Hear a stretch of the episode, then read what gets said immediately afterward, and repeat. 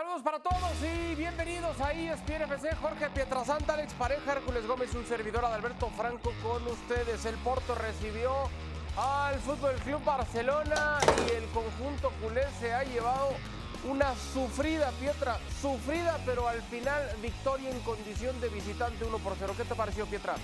Sí, mi querido Adal, un saludo para todos. Apretadísimo el partido. Lewandowski sale lesionado y, no es un eh, buen resultado para el Porto, pero para el Barcelona se veía venir así. O sea, esta era la visita más complicada que iba a tener en el grupo, ¿no? Y, la, resuelve. Y la resuelve de buena manera, sí. Ferran, que había ingresado en lugar del lesionado Robert Lewandowski, es el que terminaba marcando, sí el primero y único tanto del partido. Y luego Hércules, algunas aproximaciones por parte del Porto, esta buena salvada. Y acá Hércules estaba analizando un posible penal y al final el VAR dice que no es. Eh, bueno. Ya no me pregunten lo que es mano y no es mano en el fútbol mundial. Para mí esto es mano ahí de Joao Cancelo que terminan marcando mano de Stefan Estaquio. Ya no lo entiendo, eh, se sale de aquí Barcelona, estoy de acuerdo, Estaquio era con el hombro. Son Alex Pareja 100 partidos de Xavi dirigiendo al Barcelona y los ha celebrado con esta victoria de 1-0. ¿Qué te parece?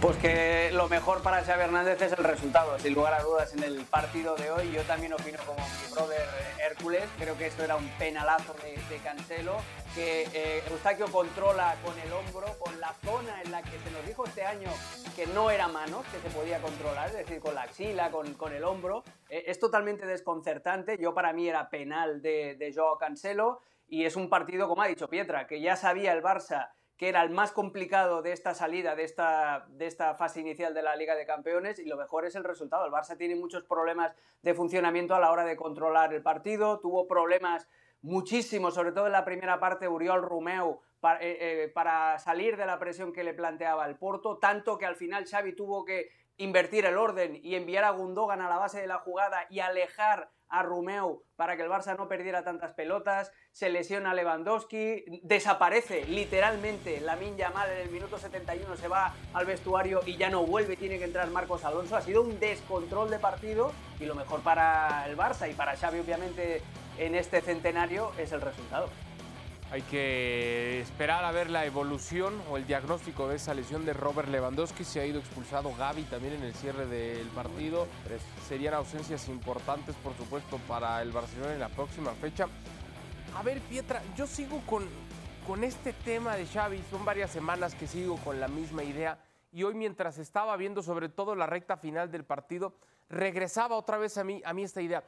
100 partidos de Xavi que desde un principio se nos vendió el ADN Barça, la filosofía, el tiquitaca. ¿eh?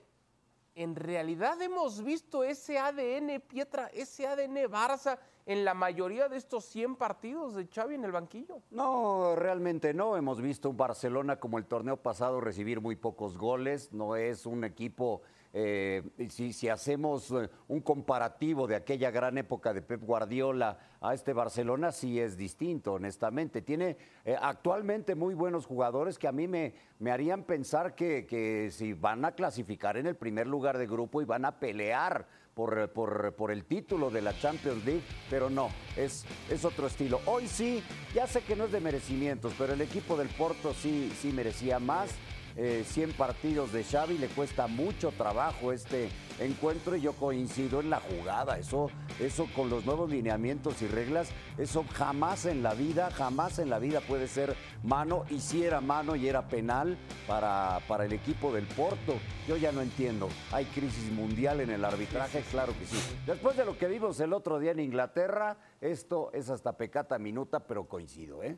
Es que las actualizaciones de la regla de esa son como las actualizaciones de los teléfonos inteligentes de hoy en día, ¿no? En la noche hay que dejarlo conectado porque igual hay una actualización, pero resulta que esa actualización va en contra de la última, luego ni ellos se entienden, nos hemos perdido ya, o al menos yo sí me he perdido porque ya no entiendo nunca cuándo sí, cuándo no, por qué se marca, por qué no se marca, en fin, es una pachanga. Pero a ver, regreso a lo de los 100 partidos, Hércules, ¿y realmente importa que, que Xavi busque ir con esa bandera del ADN Barça, que insisto, para mí no lo ha tenido en la mayoría de sus partidos, ¿realmente importa o lo que importa es la cantidad de trofeos que vaya a dejar en la vitrina? Buena pregunta. Eh, por supuesto que importa porque es el Barcelona. Cuando uno piensa en técnicos destacados del Barcelona, vamos a empezar en pues Pep Guardiola, Johan Cruyff, ¿no? Eh, Pep Guardiola en sus primeros 100 partidos ganó 71, 71 partidos, perdón. Xavi 63, Johan Cruyff 60. Entonces ya ganó más de Cruyff. Lo que pasa es que de los tres es el que más ha perdido, 19. Eh, Pep 10 y el otro 17. Ni hablar los trofeos. Eh, ganó la liga. Eh, Pep en su primer 100 partidos ganó 6 títulos. Estamos hablando de, todo lo disponible de ganar. Mundial de Clubes, la Copa del Rey, la Supercopa, la Liga, la Champions League. Está en otra órbita, está en otra categoría. Eh, y también pues, el estilo de juego, lo que dejó, el legado. Johan Cruyff dejó algo, Pep Guardiola dejó algo.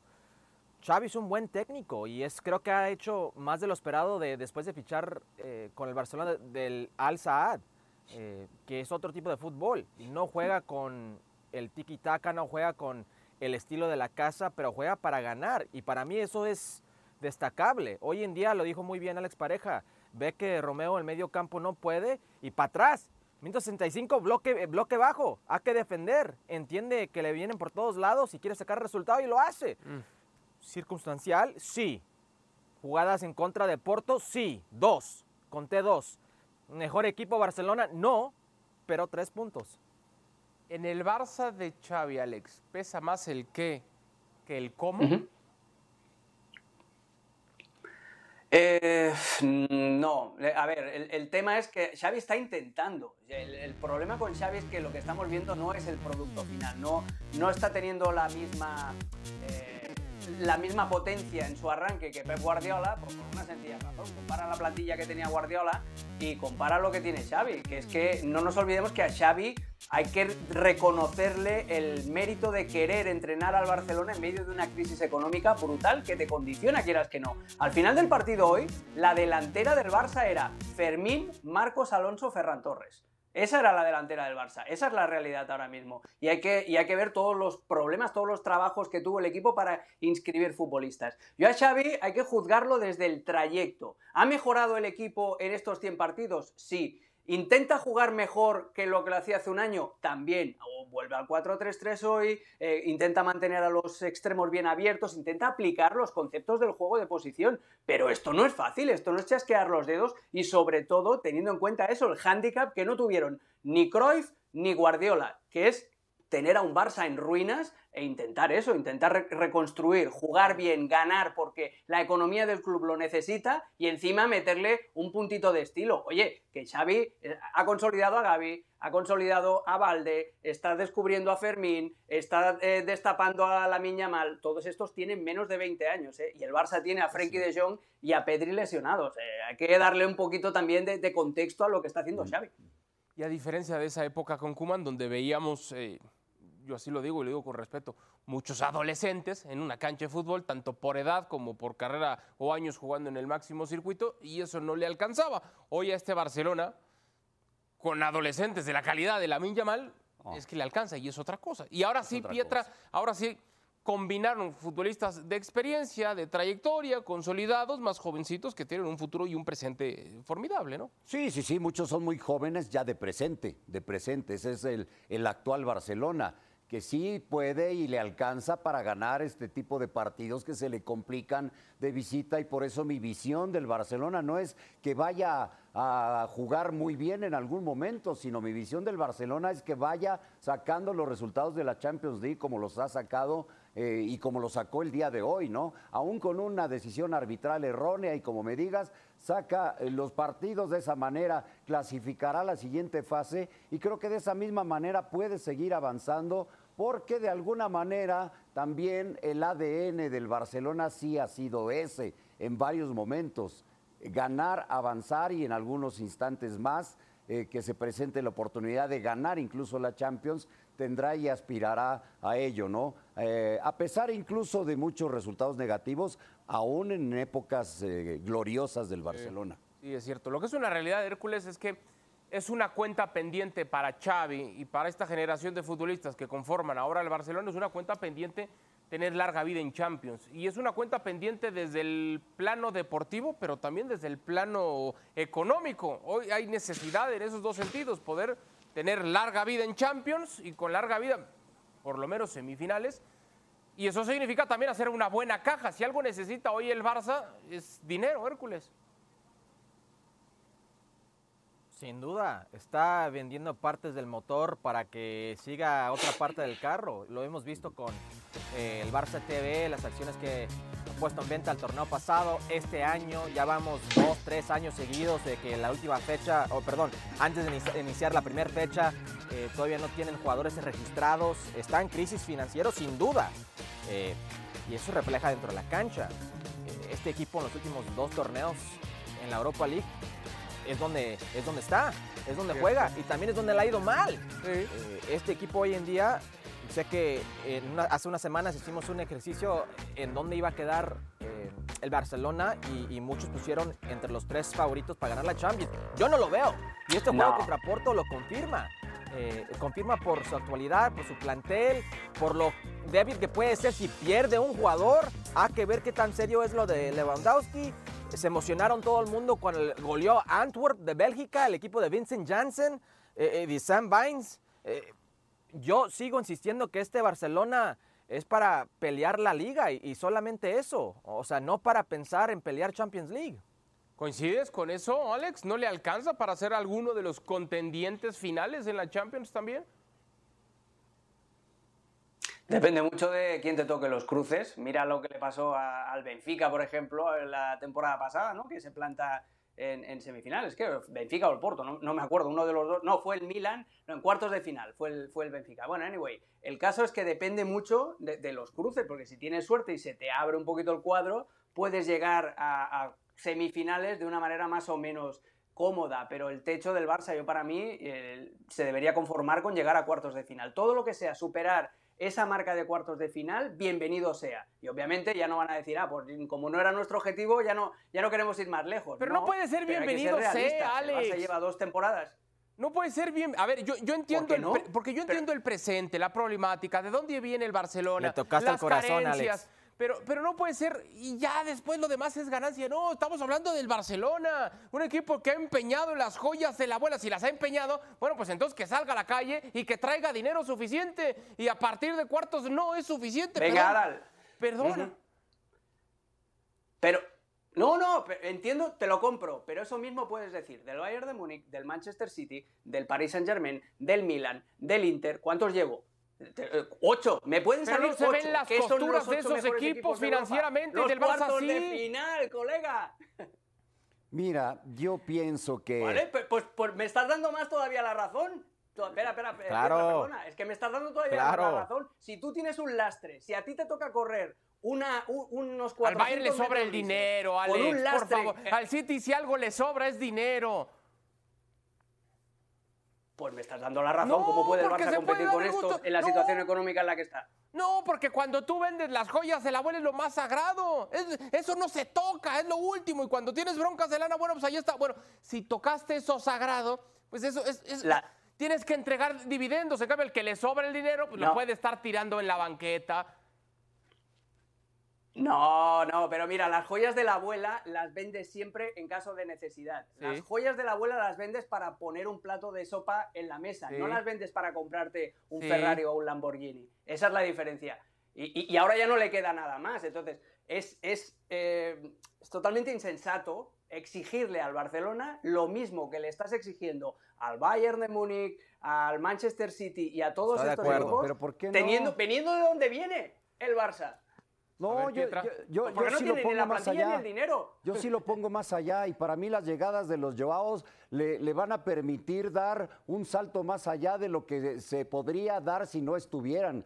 Joao Félix para mí empezó muy bien el partido, ha hecho una gran diferencia en el equipo desde que llegó. Muchos lo daban como uno de los grandes fracasos de las eh, negociaciones últimas en Europa y está resultando. Y lo de Joao Cancelo es una gran, gran incorporación. Y con los jóvenes joyas que tiene el Barcelona, habrá que esperar lo de Lewandowski.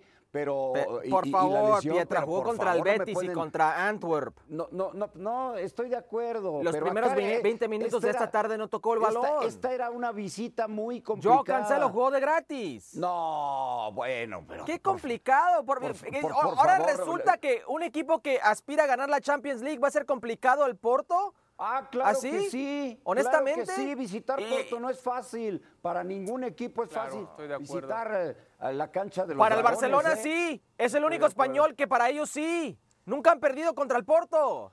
Bueno, fíjate, el Barça metido en polémica Vamos, económica, Pietra. en polémica Ah, Hércules. deportiva. Yo sí pongo en tela de juicio lo del ADN Barça, que ha estado lejos de lo que nos habían vendido, al menos en un principio con Xavi. el ADN del tiquitaca. el ti- por eso. Pero creo que pero, puede pero hay, polémi- ganador. hay polémica económica. Ganar, hay polémica en lo futbolístico por sus valores y su filosofía. Hay polémica arbitral, una muy fuerte en la que está metido el Barcelona.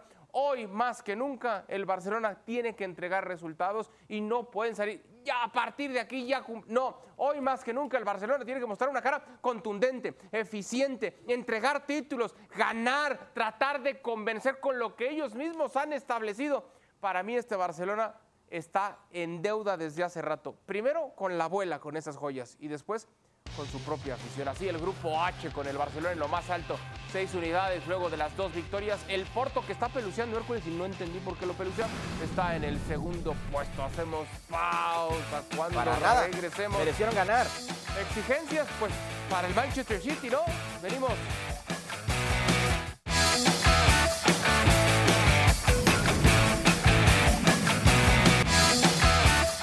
De regreso en E ESPN FC para repasar lo que ocurrió en el duelo entre el RB Leipzig y el conjunto del Manchester City.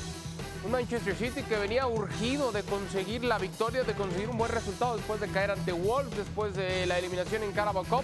Así ponía Foden el primero del partido, pelota retrasada y llegaba de esta manera para adelantar. Pero después, Alex, problema, llegaba el tanto del empate, el uno por uno.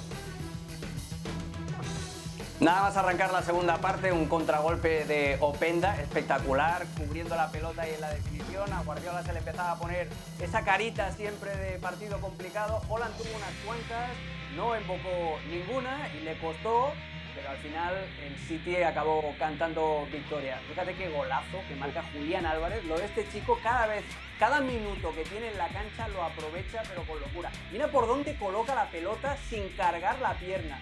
Esto es dificilísimo.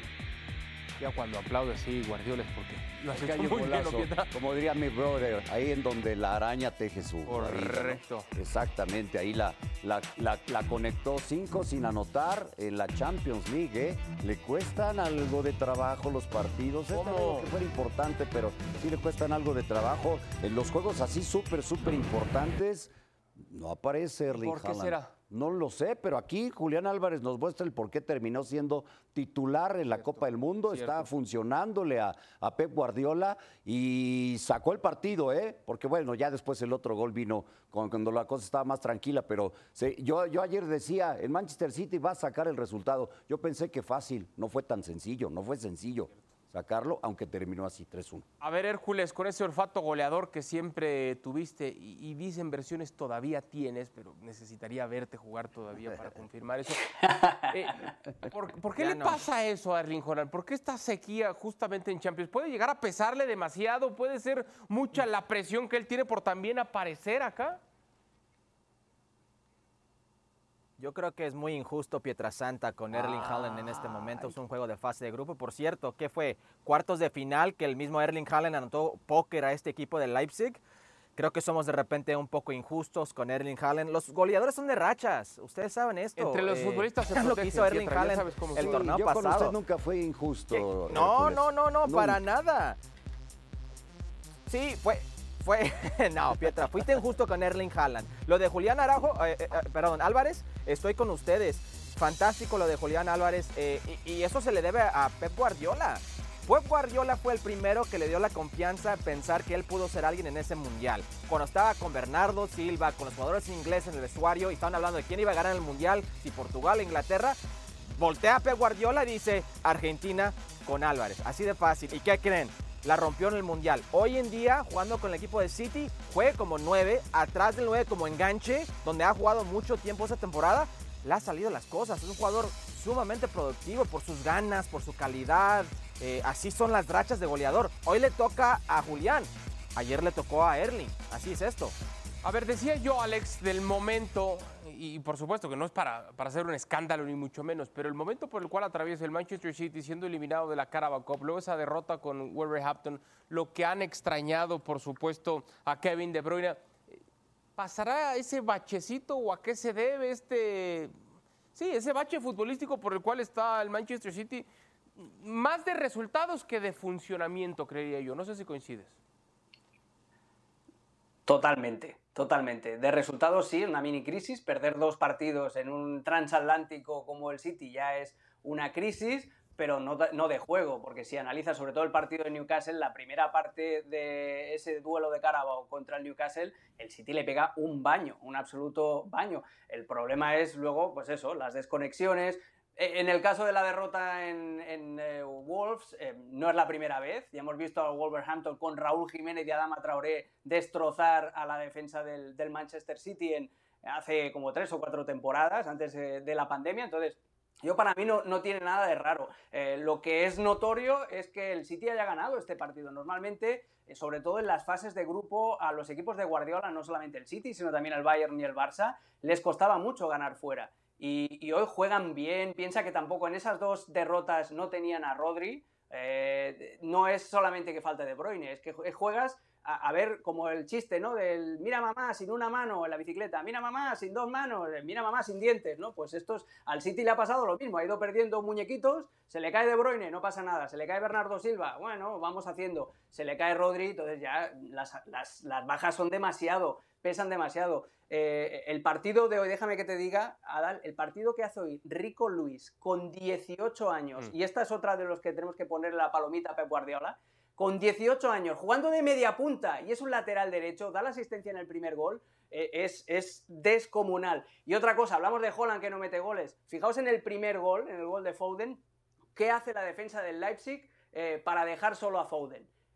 Sí, Holland. la marca. Eso es. Holland solo hace, pega un sprint de 3 metros hacia adelante, los dos centrales del Leipzig se vuelven locos con él, retroceden y le dejan el espacio a Phil Foden. Ya que eh, Holland es importante para el City, aunque ni siquiera toque la pelota. Muchas veces lo utilizan de cebo, de decoy, como dicen Sí, es cierto, lo que te puede generar también dentro del área, aún sin la pelota, Erling Holland, por supuesto que tiene un aporte y es, eh, es eso que tanto está buscando Pep Guardiola en, sus futbolistas. Es una victoria, Pietra, que va a traer algo de tranquilidad, mucha va calma. Pero de todas maneras yo no le veía mayor problema al, al grupo, ¿no? Leipzig va a ser el segundo de grupo.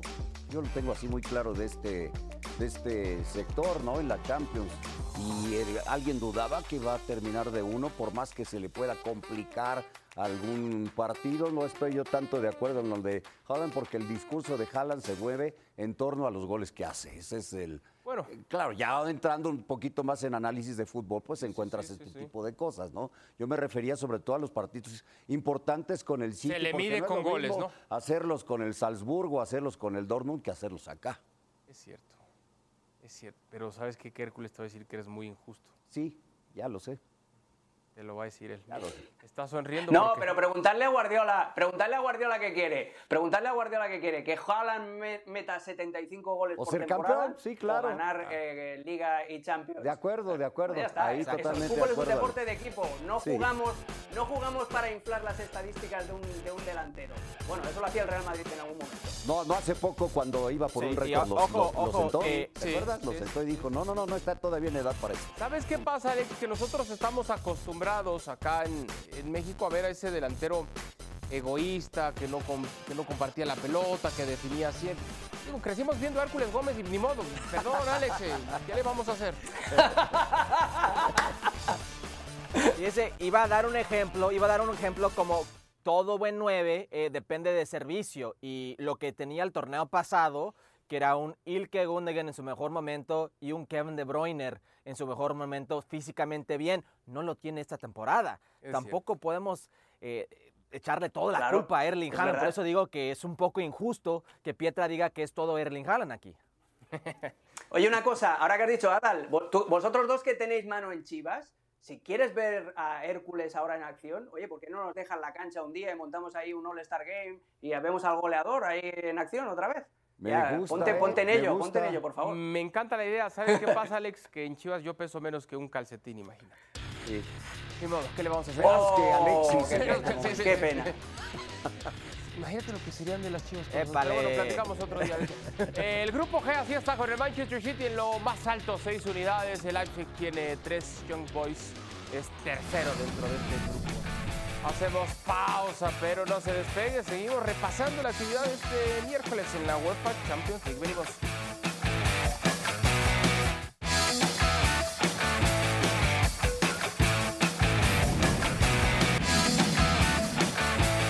De vuelta en ESPN FC, vaya resultado el que ha conseguido el Newcastle United. Recibió al Paris Saint Germain con todo y Kylian Mbappé 4 por 1 lo ha ganado el Newcastle United. ¿Qué fue lo que pasó, Alex, cuando vemos acá el primero de Almirón al 17 de partido? Bueno, pues un regalo tremendo en este segundo gol también. Tienen hasta tres oportunidades en Newcastle dentro del área pequeña para definir. La defensa del, del Paris Saint Germain fue hoy un auténtico coladero en, en la primera parte. El segundo gol lo hizo Byrne. Además, yo creo que Luis Enrique se equivoca en el planteamiento. Juega con un 4-2-3-1 eh, con solo dos centrocampistas y lo acaba pagando caro. Este es el tercer gol, obra de Longstaff. Después Lucas Hernández iba a hacer el 3-1 pero Fabian Schär en el 91 hacía el 4-1 definitivo. Un partido de, pesadilla para el Paris Saint-Germain, que es eso. eh, está arrastrando el mal inicio de temporada y hoy Luis Enrique se equivocó, yo creo, en la alineación, solo con dos centrocampistas. Solamente dos futbolistas ahí en el medio campo. Bueno, así el Newcastle con cuatro unidades. Un Newcastle que yo recuerdo la jornada anterior esperaba mucho más y creo que coincidíamos, Pietra, en ese enfrentamiento contra el Milan y ahora mostrando el músculo, ¿no? Que le permite ser, ser primero. A ver, Pietra, el Atlético de Madrid se enfrentó al conjunto del Feyenoord. Una lástima que estuviera suspendido el mexicano Santiago Jiménez. Lo decíamos hace rato en Fútbol Picante, es que era la ocasión perfecta, ¿no? El momento que vive Santiago para lucirse en este estadio con esta afición. Y qué triste que venga arrastrando esa suspensión y el partido estuvo muy bueno, ¿eh? termina 3-2. eh, aparece nuevamente Morata para hacer un par, de, anda. un par de goles. En el momento en que en, en el que me digas Morata en el campo, algo pasa. Sí. Morata, ¿no? Y ahí está, otra vez hace dos goles este de Griezmann, termina ganando 3 a 2 al Feyenoord. Eh, buen partido del Atlético de Madrid, ¿no? Buen partido del Atlético de Madrid. Sí, me hubiera encantado ver aquí a Santi Jiménez, caray. Este era un partido bravísimo para poder verlo. En qué condiciones puede enfrentar a un grande de Europa. Sí, sí, sí, de acuerdo. El momento, ya decías, el momento que atraviesa Álvaro Morata. Al final, el local se ha llevado la victoria 3 por 2. La intensidad del Cholo Simeone que no cesa. Así está el grupo E con el cuadro colchonero en lo más alto. La Lazio es segundo, el Feyenoord es tercero con tres unidades. Pausa y venimos.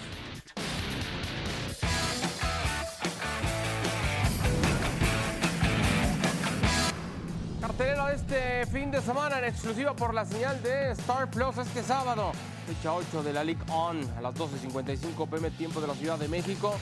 Rennes estará recibiendo al Mónaco. Los dirigidos por Hutter se ubican en la cima del certamen con 14 unidades. Estarán buscando seguir en la parte alta de la tabla. 12.55 pm tiempo de la Ciudad de México. Iniciamos este partido. Mientras que para el domingo, el equipo de Marsella y Le Havre verán las caras en el Orange Velodrome. Estos conjuntos llegan al cotejo con nueve unidades. El partido será a partir de las 4.50 am tiempo de la Ciudad de México. Decide si madruga o se desvela. Entendió, entendió. Y el domingo también, por supuesto, fecha 8 de la Serie A. Frosinone ante las Veronas se enfrentarán en este duelo. Equipos se verán las caras por primera vez en el máximo circuito italiano desde la temporada 2015-2016. Este partido que será a las 6.55 am tiempo de la Ciudad de México. En pantalla otros eventos que usted podrá disfrutar por la señal de Star Plus. Por supuesto, más de la Serie A lleno ante el Milan. Actividad en la Eredivisie por supuesto el domingo NFL Cowboys ante los Niners. Si todavía no se suscribe, no sé qué está esperando. Hágalo ya, Star Plus. Hacemos pausa y al regreso la Copa del Mundo en todo el mundo se va a jugar. Y si alguien quiere, también lo invitamos de último momento. ¿eh?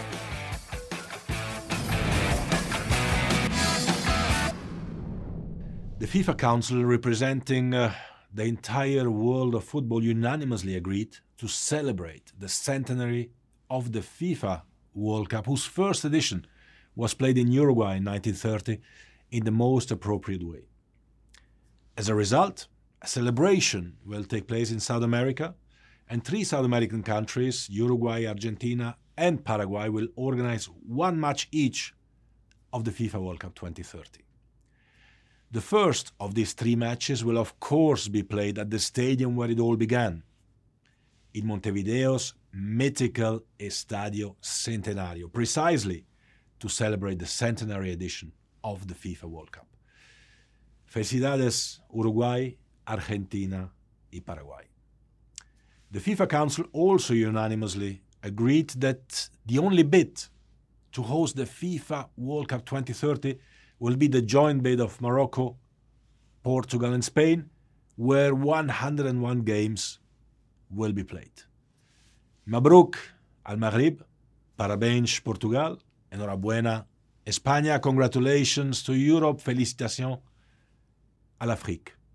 In 2030, we'll have a unique global footprint three continents Africa, Europe, South America, six countries Argentina, Morocco, Paraguay, Portugal, Spain, and Uruguay welcoming and uniting the world while celebrating together the beautiful game, the centenary, and, of course, the FIFA World Cup. Palabras del presidente Gianni Infantino.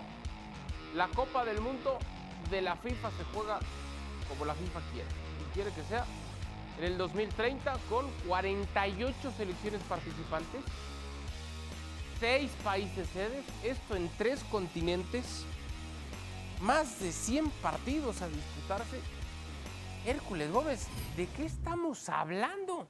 Esto es demasiado, demasiados invitados, demasiadas sedes, demasiados partidos, demasiado de todo. Pues, ¿qué, qué está pasando con esto, Hércules? Qué triste es esto. Qué, qué, qué chiste es eh, FIFA, lo que ha hecho. Eh, no está en condiciones Uruguay para tener un mundial solos. Les dan un partido. Pero también quiere Argentina. No están en condiciones en el país para tener un mundial. Pues le damos un partido. ¿Y Paraguay? ¿Para qué invitamos a Paraguay? Pues razones políticas, para quedar bien con gente de Conmebol. Ok, perfecto. Pero cada uno va a jugar un partido dentro de su país y luego va a viajar, puede viajar casi 9 mil kilómetros al viejo continente o África a jugar otro partido. Es increíble que FIFA haga esto para quedar bien, para ser políticamente correcto con su gente. ¿Y por qué? Y, y, lo peor de todo es que nos enfocamos tanto en FIFA, en lo que es el juego masculino, que nos olvidamos que están anunciando el Mundial 2030 y no han anunciado el 2027 para las mujeres. Como si nos vamos a chupar el dedo y decir, pues no pasa nada, no importa. Es un chiste FIFA, sigue mostrando que lo único que le importa es el dinero. ¿Qué piensas, Alex? Eh, poco más que añadir a lo que ha dicho mi, mi amigo Hércules, eh, un, par de apuntes. A mí lo que me llama la atención es que en una época de emergencia climática y en la que todo el mundo está súper concienciado de, cómo nos estamos cargando el planeta, montemos eh, un, un, mundial en el que los futbolistas se tengan que desplazar, pues eso, miles de kilómetros así, gratuitamente, simplemente por, porque a la FIFA le apetece llenar las arcas es, surrealista, no estamos pensando ni en la calidad del juego ni en el bienestar de los futbolistas. Eh, el fútbol está muriendo, va a morir de éxito y de la codicia desmadrada de, de, sus dirigentes. Y una última cosa, yo no sé si es que ya eh, yo me estoy haciendo mayor o qué, pero yo llevo una cosa que muy mal, que es que me, tra me traten por tonto. Es, esto a mí me hace, eh, pero vamos, skyrocket, ¿sabes? O sea, me pongo, pero, pero sub a 100.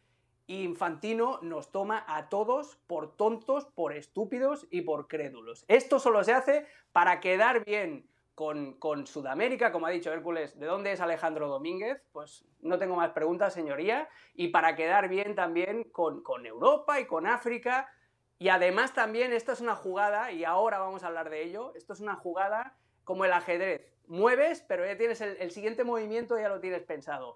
Eh, lo de Infantino Exacto. es un sinvergüenza, pero así de claro te lo digo. ¿Qué opinas, Pietra? que entre el 2030 y 2034 es quedar bien, pero ay sí, literal, con todo el mundo. Con todo el mundo, con literalmente. Todo el mundo quedar bien. Es un queda bien el señor Infantino. Este es negocio ha diseminado el fútbol y la, digamos que la ilusión de ver una Copa del Mundo. Si ya para mí dos países se me hacía medio raro. Tres dices, ay, ya no. Ahora seis y tres continentes, estamos todos locos qué manera de diseminar un evento, un evento que, que, lo esperas durante cuatro años, que durante todos esos años sigues a las eliminatorias para ver qué equipos clasifican a la Copa del Mundo y, y hay, no sé, jóvenes que incluso pierden hasta clases para estar viendo los partidos y todo este tipo de cosas, o sea, sacrifican muchas cosas para los ver una Copa del Mundo. Pietra. Y, sí, por supuesto. Entonces, para ver más de 100 partidos y que por quedar bien con otros juegues tres en otro continente tan lejos. Y te repito, entre el 2030 y 2034, bueno, empecemos desde el siguiente Mundial, 2026. Es quedar bien con todo el, Todo el mundo. mundo. A mí lo que me llama la atención, a ver, Gianni Infantino, desde que ha sido presidente de la FIFA y, y- y sigue manteniéndose en el cargo y demás, siempre ha tenido esta, esta apertura, ¿no? De, de tratar de involucrar a todos, pero es una línea muy delgada entre, ah, yo invito a todos y después el interés económico que está oculto. Detrás de ese todos somos partícipes. Ideas como la Copa del Mundo cada dos años, ahora esta celebración de Copa del Mundo en tres continentes y lo deportivo dónde queda y el desgaste al cual van a ser sometidos porque entonces ahí sí atenta contra el fair play el desgaste para las selecciones que hayan tenido que hacer este viaje del continente americano o Sudamérica para llegar a, a África o a Europa entonces ya no hay igualdad de condiciones. Este interés económico sí está atentando en contra del propio deporte y puede ser una idea de infantino y entonces todos ¿Y los lo que están- deportivo, Dal? por eso lo estoy diciendo. Vas en contra de lo deportivo por priorizar esto económico. No, a lo que voy es para Paraguay. Paraguay ya va a estar calificado. ¿Qué tiene que ver Paraguay aquí? Ya va a calificar en este, en el próximo mundial. En el 2030 ya está calificado por tener un juego, por ser ¿De, en un de dónde es Alejandro Domínguez? Sí, Exactamente. sí. Presidente de la Conmebol. I rest my case, Your Honor. ¿Querías agregar algo más, Alex, de algo que tú alcanzas a dar lectura medio escondido en todo esto? Pero escondido no, si está en letras de neón. Adal, o sea, a ver, la FIFA tiene esa política de rotación. ¿Qué ha hecho la FIFA ahora? Se ha cargado de golpe la posibilidad de, de- hacer un mundial en Sudamérica, con esos tres partiditos que les ha dado así de migajas a Uruguay, Argentina y a Paraguay, y en Europa y en África tampoco se va a poder hacer en el 2034 porque ya aparece España y Portugal y ya aparece Marruecos. ¿Quién está metiendo mm, billones de dinero en el mundo del fútbol y quién lo va a seguir haciendo de, de aquí hasta el 2034? Arabia. Arabia Saudita. Mm. ¿Dónde se va a jugar el Mundial del 2034? Pues está Arabia. clarísimo. Lo que hace Infantino es, en esta, claro, lo, lo que os digo de, de las piezas del ajedrez, está clarísimo, en 2030 eliminamos la, la posibilidad de Sudamérica, eliminamos también la posibilidad de Europa y África, nos tenemos que ir a Asia o a Oceanía. A ir a Arabia Saudita. A Arabia Saudita. Ya el 2038 que se haga en Corea del Norte, el mundial, porque ya ha puesto. Sí, sí, sí. sí. Es un movimiento de tres bandas o de no sé cuántas bandas el que está haciendo la FIFA. Si usted no le cree a Alex Pareja cuando dice 2034 en Arabia, ¿cómo crees? Porque, bueno, entonces escucha al presidente de la Federación de Fútbol de Arabia hablando al respecto. Well, hosting a World Cup in Saudi Arabia would mean everything to us. Uh, we are a football nation, and this is uh, what uh, dreams are made of uh, for all the generations uh, young and old, boys and girls. I believe the whole world saw the great passion of all our fans in the last uh, World Cup 2022. that passion, noise, energy, and color. I think young kids in Saudi today will be dreaming of this. Uh, and uh, in fact, we want to help them achieve this dream in 2034. We already took part in previous six World Cup, so the chance to do so in 2034 on home soil and in front of our fans in Saudi Arabia will be incredible. Pues creo que creo que lo tenemos claro todos, ¿no? Y luego qué, con Cristiano Ronaldo como, como su embajador y cómo le van a hacer para que hasta el 2034 Cristiano sigan activo, van, van a hacer algo en la ciencia, lo van a rejuvenecer, Benjamin Button, ¿no? Eh, está todo dicho, Pietra, ya está, ¿no? Ah, ya, ya, ya está. Ya está. Por eso decía yo hace rato, se trata de quedar bien con todo mundo. Esto lo empezaron diciendo Alex y, y- y- y también eh, Hércules y lo ratificamos nosotros. Entre el 2026 y 2034, auténticamente en todo Todos. el planeta. Todos. Todos han Ya tenido un pedazo y- de y Quien pastel. se quiera agregar. Y el problema, Hércules, y, y a mí me gusta que tú siempre defiendes la parte deportiva. Yo siempre he creído que tiene que ser igual lo, lo económico que lo deportivo. Hay quienes creen que más lo económico, hay quienes creen que más lo deportivo, pero yo le reconozco mucho a Hércules que él siempre va en pro de esa parte de- del deporte. ¿Dónde queda entonces en todo este en todo este negocio, Hércules? ¿Cómo queda parado el porcentaje de dinero y- y- y deporte en esta ecuación? No lo sé, porque FIFA, aunque se trate como un negocio, no es un negocio. El chiste de FIFA es ayudar a todas las naciones en el mundo para que mejore el fútbol, o el conocimiento, o la práctica, o sus ligas domésticas. Hay que ver en dónde va todo este dinero. Y ese siempre ha sido el problema de FIFA. No podemos comprobar en dónde va todo ese dinero. Desde el tiempo en CONCACAF de Jack Warner, del tiempo de Sepp Blatter, Joseph eh, Blatter eh, eh, en, FIFA, no lo sabemos y no lo vamos a saber. Espero que con tantos equipos en un mundial y se van a generar buen negocio, buen business, ese dinero puede regresarse eh, nivel de FIFA, o sea, a las ligas domésticas que lo necesiten, a- a- al negocio de las mujeres, eh, el lado de las mujeres, eh, en muchas diferentes cosas, pero no lo sabemos y no lo vamos a saber. Mira, es, es a tal grado el negocio que al rato Infantino y la FIFA se asocian con Elon Musk y hacen algunos partidos en la Luna. En la luna. ¿Sí? Sí, ¿Por en la qué luna no? sería Sí, interesante. que no. sí, sí. Corrígeme si me equivoco. No, y, y lo que están haciendo, Sí, compañeros, lo que está, lo que, ha- lo que ha dicho Hércules de el aumento de los equipos en, el mundial. El mundial no es que no solamente va a perder su razón de ser eh, con este tema de las expansiones y de los de, de- de las expansiones de las sedes. El tema también es la expansión de los equipos. El mundial era un club nocturno súper exclusivo al cual solo podías acceder si ibas muy bien vestido, muy bien peinado y si aquel día tenías suerte y el portero te abría el cordón rojo. Ahora, eh, el Mundial, con 48 selecciones, a partir de este siguiente que viene, el Mundial es un antro en el que te dejan entrar con calcetines blancos y crocs. Es, Ah. es increíble. La- el, el descenso de calidad de, de- los, razón. de los participantes y el descenso de calidad de los partidos, simplemente para que haya más juegos, para que haya más países pendientes del televisor y por lo tanto pagando derechos y, y haya más partidos para explotar, esto se está cargando el fútbol. Nadie lo ve, nadie lo dice, pero o, o actuamos o Infantino y compañía se van a cargar el fútbol. Sí. Mi fiesta fue VIP, por cierto, ¿eh? Sí, es verdad, es verdad. Tú fuiste al Mundial cuando cierto. todavía era carísimo ir al Mundial. Sí, es cierto. Sí, sí, sí. Bueno, pues ahí está. La FIFA. La FIFA que, por cierto, va a abrir oficinas también en Miami. En el paraíso.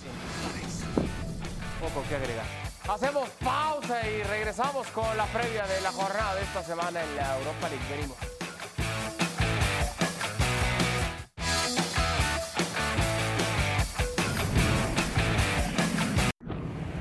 De vuelta en ESPN FC en pantalla los partidos destacados de la segunda fecha de la Europa League para este jueves. Será EK de Atenas frente al Ajax, Betis ante Esparta.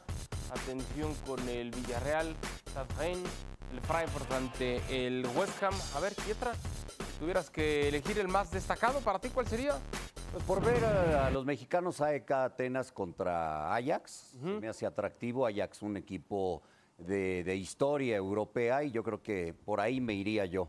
Hace todo, ¿no? Porque eh, me, me gustaría ver a Liverpool, pero el rival no se me hace tan atractivo, Cierto. por ejemplo, ¿no? Un- Una ECA que le ha dado minutos, no- le ha dado minutos a Orbelín, no tanto hacia Pizarro, que en, en la Liga Doméstica sí le ha estado tratando Matías Almeida de darle algo de minutitos a Ah, Pizarro. Ha tenido más. A Pizarro ha tenido más. Pizarro en la liga que. Creo que eh, opina distinto que yo, Hércules Gómez. Escuché ¿Qué por pasó, una, una Hércules? queja de mi, de mi preferencia de la Europa League. No, no, no me gustó la indirecta al Unión Saint-Gilloise de Bélgica, que va a primer lugar en Bélgica. Y por cierto, yo sí quiero ver Liverpool en Anfield contra eh, Unión Saint-Gilloise. ¿Saben por qué? Ah, ¿sí? Porque Alexis McAllister, campeón del mundo, en contra de su hermano Kevin McAllister, que juega en el equipo belga. Yo sí lo quiero ver. Ah, bueno. Le gana el es un romántico Hércules, Eso, le gana el corazón. siempre. Yo, mira, Es mira que yo soy un romántico. pero él Te es gana, más, ¿eh? Él, él es te gana. mucho más. Tú, Alex, el más destacado para ti. Hombre, yo, est- este del, del San Gilois está muy bien, porque además el San Gilois, si no voy equivocado, forma parte de uno de los grandes grupos de, de fútbol de- del mundo. Entonces, es ese tipo de equipos tramposo, eh, tramposo en el sentido de mentiroso, que tú te lo ves, que te imaginas que es un equipo modesto, pero no lo es porque tiene el, el impacto de un grupo detrás. Eh, ver a Leverkusen siempre es interesante, eso siempre es tal. Pero yo les voy a recomendar uno que no hemos eh, una es el. Sporting de Portugal Atalanta. Esto es un duelo que Ah, no hace sí, tanto, lo hubiéramos fíjate, podido sí. ver en, en Liga de Campeones. Y es, un- es una buena oportunidad para ver a jugadores eh, interesantes de los dos equipos, porque tanto Sporting como Atalanta siempre acaban ofreciéndote jugadores interesantes a seguir a lo largo de la temporada. No me pelucen al West Ham, que estará enfrentándose al Freiburg también, ¿no? ¿No te convenzo? No, me convence más el Sporting, Atalanta, debe- realmente. debe ser bu- buen partido, sí. También no sé si coinciden, si la fase de grupos de la Champions nos está entregando algunos partidos no tan interesantes como otras ediciones, también pasa lo mismo acá, ¿no? Es parte natural la fase de grupos de la Europa League, Alex. Espérate al año que viene, Adal. Espérate el año que viene cuando cambien el sistema de la Champions y te hagan esa primera fase horrible y que no le va a interesar a nadie. Eso va a ser peor todavía. Sí. Yo soy muy, estoy muy optimista hoy, como puedes comprobar. Sí, sí, sí, te vemos que estás muy optimista, estás muy contento. Bueno, llega- llegamos al final de esta edición de ESPN. ¿Es algo que quiera agregar el goleador Hércules Gómez? Se quedó así como con ganas de... ¿No? Sí, ese equipo histórico del Ajax, décimo quinto en su temporada. Eredivisie. Sí, Fire sí, no puede ser el único equipo, ¿eh? histórico. Échale ganas. Hoy estuvo en contra mía todo el programa Hércules Gómez. Contreras. A nombre de Alex Pareja, de Jorge Pietrasanta, de Hércules Gómez, soy Al Franco y esto fue ESPN. Gracias y hasta el día de mañana.